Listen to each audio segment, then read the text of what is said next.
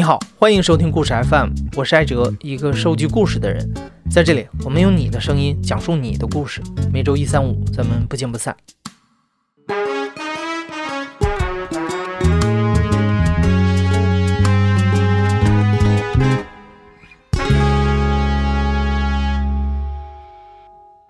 上次节目播出之后，有不少朋友问，如果想登珠峰，应该做哪些准备？这个在采访当中，我们也问了穆萨。咱们先说身体上的，你肯定要经过长期的锻炼，至少一年。如果你没上过八千米的话，因为在尼泊尔那边是不要求你有这个基础的登山证的，它不像在中国一方，中国这边政府比较负责，你要想登八千，必须得有七千的。所以呢，如果在尼泊尔那边登，他又没有这种强性的要求，但是你就只能自己要求自己，你至少要有一年的体能锻炼，要针对攀登高峰的体能锻炼，不是跑步，是登山。从财力上，南坡登一次珠峰大概要三十五万吧。刚才说到一万一，那是尼泊尔政府收的费用，还有登山公司收的费用。南坡攀登珠峰的周期是一个半月。这是最短的，嗯，外国人一般的就是最大的周期是两个月，很早就进去了。这里还包含了直升机的费用，嗯，因为你要从加德满都飞直升飞机飞到卢卡拉，然后徒步进去，一路的费用，包括大本营吃住的费用、向导的费用、氧气的费用，一个人的标配是六瓶氧气，下二瓶的三瓶，加起来就是九瓶，这个完全都含在那个你交的登山费里面。你的协作要陪同你至少四十天，因为他可能比你晚来几天嘛，但是至少四十天，还要帮你运输啊，这些所有的费用都在里面。这所有的这些费用加在一起，一共是三十多万。我的那个夏尔巴呢，是那个登山队指定给我的，当时他们征求过我的意见，问我你想要什么样的夏尔巴？我说年轻力壮就行。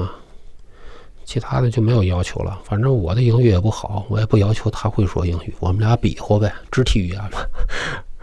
然后你说登山经验嘛，跟着大家走呗，能背东西就可以了。后来呢，他们给我找了一个小孩子，二十二岁，叫边巴，是年轻力壮，嗯，很有劲儿，但是经验就不足。所以他在运输的途中啊，把自己给整感冒了。他跟我冲顶的时候，他咳着上去的，咳得很严重。其实一七年，刚才我没说，一七年的时候，珠峰大本营爆发了疾病，传染病，嗯，我们叫昆布咳，他们说是牦牛身上的细菌，但是我也不知道是不是。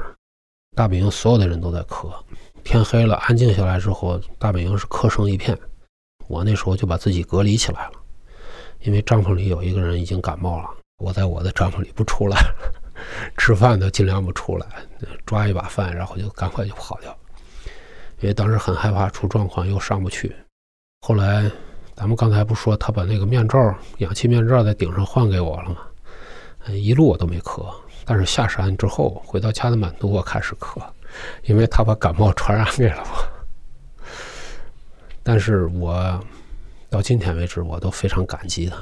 如果他那时候没把他的氧气面罩给我，我那次估计是上不去的。如果上去，也有可能下不来。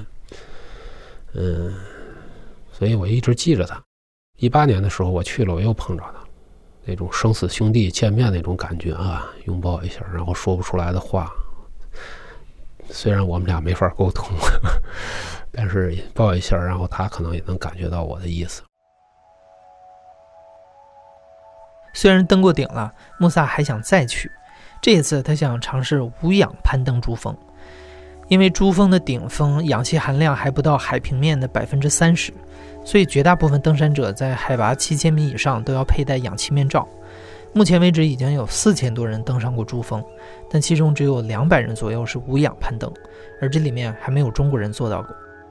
无氧攀登就是从字面上就能理解，就是第一不使用氧气，第二呢，其实按正规的来说也不能使用协作，嗯，就是你的向导也不能使用，因为你向导身上是有氧气的，他一直跟着你，你就透着吸氧的嫌疑，这是容易被人质疑的。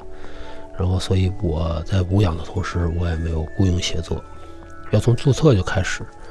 你注册的时候，你就要跟尼泊尔政府、跟登山公司说明我是无氧攀登。他们没有书面的这种记录，但是他们这种国家都是讲诚信的嘛。你说了就是说了，就跟有协议一样，他就不会给你准备氧气，你只能一个人去完成。先说小一点的吧，就是我觉得还是应该挑战一下自己的能力。我也想知道自己的极限到底在哪儿。然后你要说大的呢，中国人爬八千米，爬了从上珠峰开始嘛，珠峰是第一次，六零年。上珠峰到现在半个多世纪了，进步很小。人家韩国人还是无氧十四座八千米，都是世界纪录的保持者。你咱们中国连一个也没有，那不像话，对吧？反正我觉得应该尝试一下。嗯，即便不成功，也应该去试一试。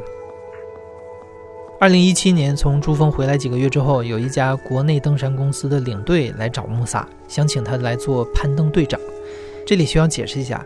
一个登山队里啊，除了有领队为队员安排全部的行程，还有一个攀登队长，从大本营开始，时刻去观察队员的身体状况，保证所有人的人身安全。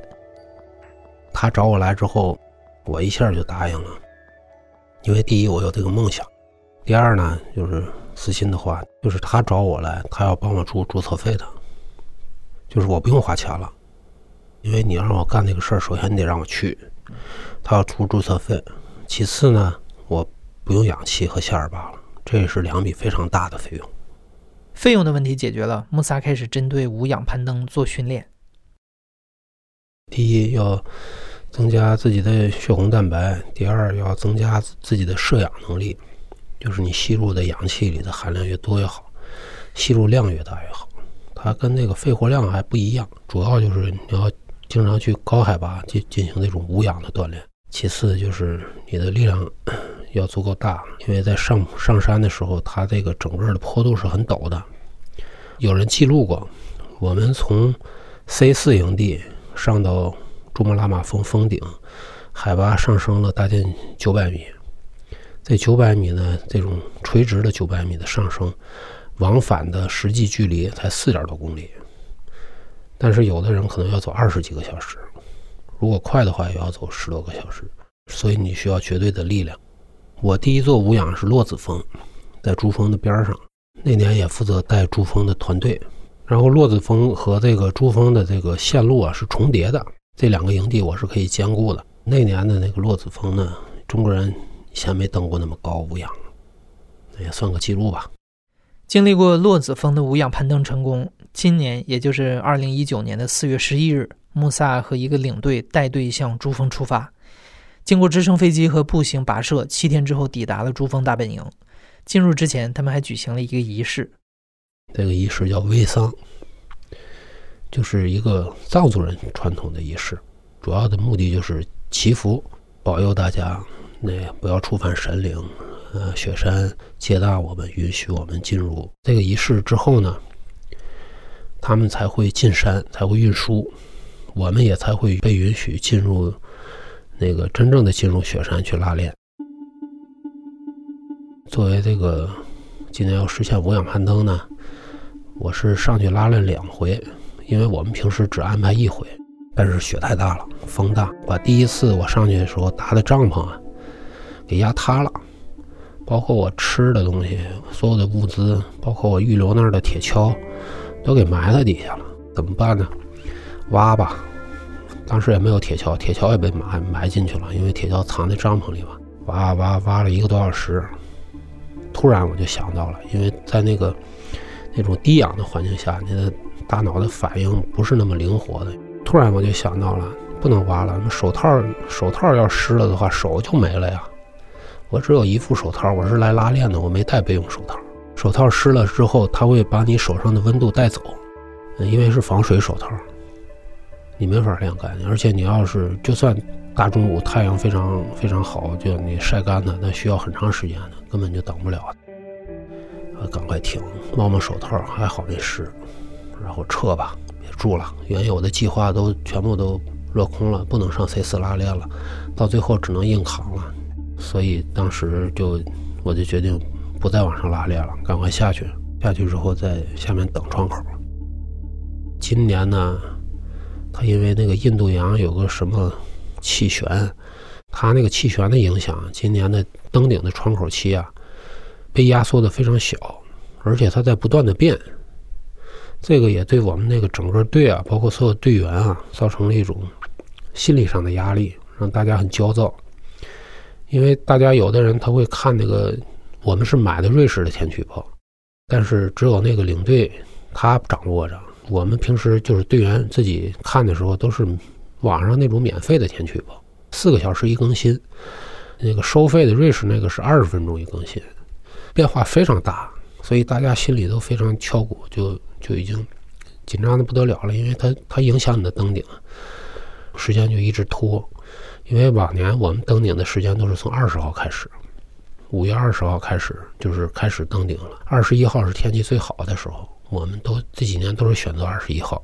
看到最后我们不得不出发的时候是十八号，十八号出发，二十号的时候上到 C 三，上到 C 三的时候，二十号我拿对讲机跟大本营通话的时候，当时告诉我是没问题，二十二号冲顶的风速在二十以下，每小时二十公里以下。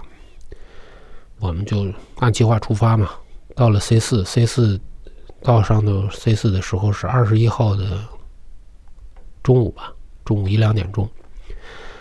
我再问大本营的时候，大本营就说了，明天的风可能有点大，可能会超过四十，这个一一一晚上已经翻了一倍了。当时我心里就打鼓了，因为四十的风。对其他队员来说，他们用氧气会好很多。我不使用氧气，它对我的吸入是有非常大的影响的。就像咱们开着车，你把头伸出去一样，你喘气非常难难喘。对我是很很大的这种打击了嘛。一直到出发的时候，帐篷外面的风还是特别大。其实已经撕碎了，有有几顶帐篷已经破掉了。最后我给大家定的出发时间是七点，二十一号晚上七点。晚上的天气一般比较稳定，到转天早晨冲顶的时候，你可以掌握登顶的时间。如果登顶太晚的时候，一过了十点，我们是就是强制性的不允许登顶，会刮风，很大的风，那时候有可能就下不来了。所以在登顶的时候，那天晚上是七点出发。我提前都跟每一个队员都说了，挨个帐篷跟他们说，七点出发。等到出发的时候，风太大了。当时我犹豫了，也害怕了。我用对讲机跟大本营喊了话。我不知道算不算遗嘱啊？我其实是想说啊，那个万一我下不来了，也不要管我，就是跟我妻子说，嗯，就留在山上了。那也是我们登山人应该去的地方，对吧？最后说的时候就说成了我喊领队，我说万一我下不来了，你去帮我跟我老婆解释一下，把这个重任交给他了。然后我就出去了，可能刚出发风就停了，很神奇。我说这个太厉害了，这个雪山神将。然后一直走了一夜，我从 C 四营地出了帐篷。我的手脚就没热过，我的手一直在抓，就是自己搓手指，因为是编织手套嘛，它里头是没有那个分，都是都是连在一起的。然后脚趾也是麻的，木的，也不是麻是木的，然后要不停的在鞋里抠。其实我早就有心理准备，我是穿四十四码的高山靴。我在这次上山之前呢，我特意找登山队要了一双四十六码的高山靴。我就知道我会被冻僵，我就要让它那个鞋里头那个空间大一些，空气才能保暖，所以我的脚趾能在里头来回动、来回活动啊、抓啊都没问题的。因为你一旦停了之后，它就有可能冻伤。晚上呢，再走到八千，还是上回氧气面罩坏掉的地方，我出现幻觉了，现在记不清是什么幻觉了，但是当时很明显。当时就是没有意识了，现在我记得是好像有桌子、有椅子，然后其他东西都记不住了，走神儿一样，做梦一样就云游去了，然后应该是还在走，然后突然间我就我又回来了，没有桌子和椅子，然后继续走。这个幻觉出来是很危险的，因为就是大脑缺氧才会这样。到了南峰，到那儿翻上去的时候，就是鱼肚白的日出已经开始了。再往下，我就看到很多人在那儿，已经已经有很多人了，得有一百来人。往年二三十人吧，因为往年他那个时间窗口会持续一周甚至更长，甚至十天，但是今年被压缩到两到三天里头了，所以这些人没办法，只好挤到那一天去。就是你们在照片里看到的那个希拉里台阶堵车那里。这细分起来不应该叫做堵车啊，拥堵，大家都是在排队。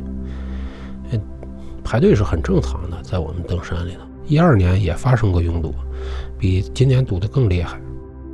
因为大家人多嘛，那个地方不好走，不好过。希拉里台阶是珠峰上的最大的一个难点，虽然说那块石头已经掉下去了，但是那个地方的路还是非常窄，大家在那排队等着呗，其实挺有秩序的，也没人挤，也没人抢。前头咱不说那个一四年埋下了一个伏笔吗？一四年尼泊尔因为这个罢工的事儿，把那个登山季结束了，然后给我们登山客的承诺就是许可证延期五年，正好今年是最后一年，所以那年没上去的人有可能有很多就挪到今年来登，这可能是原因之一。嗯，上一次我从那个南峰到登顶到回来。一个多小时吧，不到两个小时。这一次呢，我走了五个多小时，就因为要排队嘛。你要排在人家后头慢慢走，因为你在那儿超的时候，你会涉及到他的安全问题。这时候都是我不不超车的，都是排队的。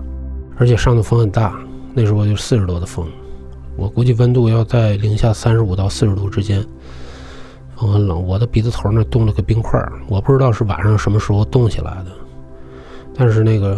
上山拍照的时候，我才发现，在底下的时候，我感觉鼻子上有东西，但是我没敢碰，因为我怕把鼻子碰掉了。当时无氧登顶的时候，我登上去的那一瞬间，有一个咱们中国的小伙子跟我不是一个队的，我上去的时候他已经在了，然后我把我的手机给他，我告诉他哪个是照相功能，哪个是录像功能，然后我就开始掏我的国旗，我就在那喊，我说就是。已经事先排练好的台词，然后我原来准备唱一首歌唱祖国的，至少要唱个五六句嘛，原来彩排的。然后我唱了两句，唱不动了，喘不过来气，风太大了，噎得我都已经 都已经倒不过来气了。照了相，录完像再下去，下去堵得更厉害，因为好多走得慢的人都上来了。我在那儿站了大概将近两个小时。就在希拉里台阶上，后来我就已经失温了，开始浑身就是那种颤抖，不由自主那种颤抖，它是人体失去温度之后的一个自我反应，它用颤抖来产生热量，维持你最后的功能。我一想，完蛋了，下不去了，这是真的下不去了，咋办呢？看那个希拉里台阶那儿，原来是块大石头，一五年地震的时候掉下去了，现在。成了一个坡，然后底下是一些碎破碎的岩石，再往下是绝壁，有一个坡能上来。然后那儿有前几年修路的一个绳子头，我一看拼吧，反正是死，还不如拼一把了。我就从那儿下去了，我抓着那个绳头扶着，其实不是抓着，是扶着，我不敢用力，因为它那个风化了嘛，谁知道一用力，万一断了那就掉下去了。然后从那儿慢慢的，都是岩石，也没有冰啊。就拿冰爪踩着岩石，慢慢的爬下去，然后再上来，走了一个 V 字形，从这儿再上来，绕过去那一个最拥堵的地方，所以最后从那儿下去，算死里逃生吧。五月二十二号上午，穆萨成功实现无氧登顶珠峰。到今天节目播出，刚刚过去了一个月，但他已经做好了下一座雪山的攀登计划。虽然珠峰是最高的山，但是还有最难的山。对穆萨来说，那就是位于中国和巴基斯坦边界的乔格里峰，也就是登山者常说的 K Two。目前只有三百人左右成功登顶过这座山，而且死亡率极高，每四个人登顶就会有一个人遇难。在去登 K Two 之前，穆萨可能还会接着做攀登队长的工作。这几年登山再加上带队，穆萨也见过各种各样的登山者。登山的人当中，世界各地的人都有，都有遇到很多。咱们先说外国人，我觉得他们登山的主要目的就是，他那是他生活的一部分，他喜欢这项运动，所以他就来了。他们的目标很单纯，有个别的也是有商业目的。但是很少，他每个国家每一种人都不一样。你像印度人，他们更多的是军事训练，他们每年陆海海陆空都会拿珠峰啊，还有其他一些八千米的山做去做训练基地，包括警察特种部队都会去。今年跟着我们一起登的是警察部队，他们都排着队走，堵车大部分他们占主要因素，所以印度人死的人也多。他们估计可能算工伤吧，因公殉职那种可能。像个人的那种登山，国内吧，我就实话实说了，我不太喜欢国内这种登山的那种氛围，因为国内登山有句算登山圈里流传的话吧，他们说八千米以上是世界上最高的名利场，因为确实有很多现在登山的人出来搞名利，为了图名，为了图利。博取一些名声，然后来拉一些一些赞助啊，因为有一些企业确实会给钱。我觉得这个倒不能算是不对，你只能说他可能有悖登山精神，所以我觉得还是尽量脱离这个名利的这种干系。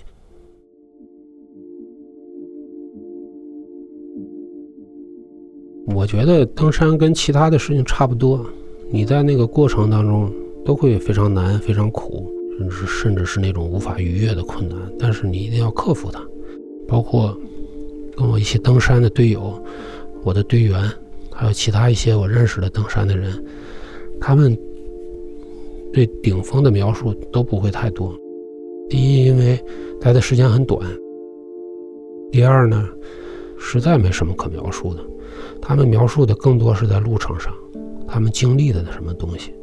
我觉得其实这些经历才是登山的最重要的意义。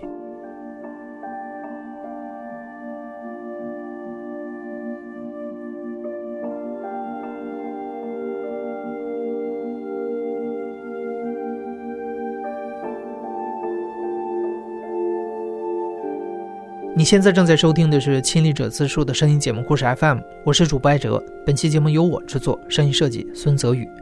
另外也要感谢陶小飞把穆萨介绍给我认识。感谢你的收听，咱们下期再见。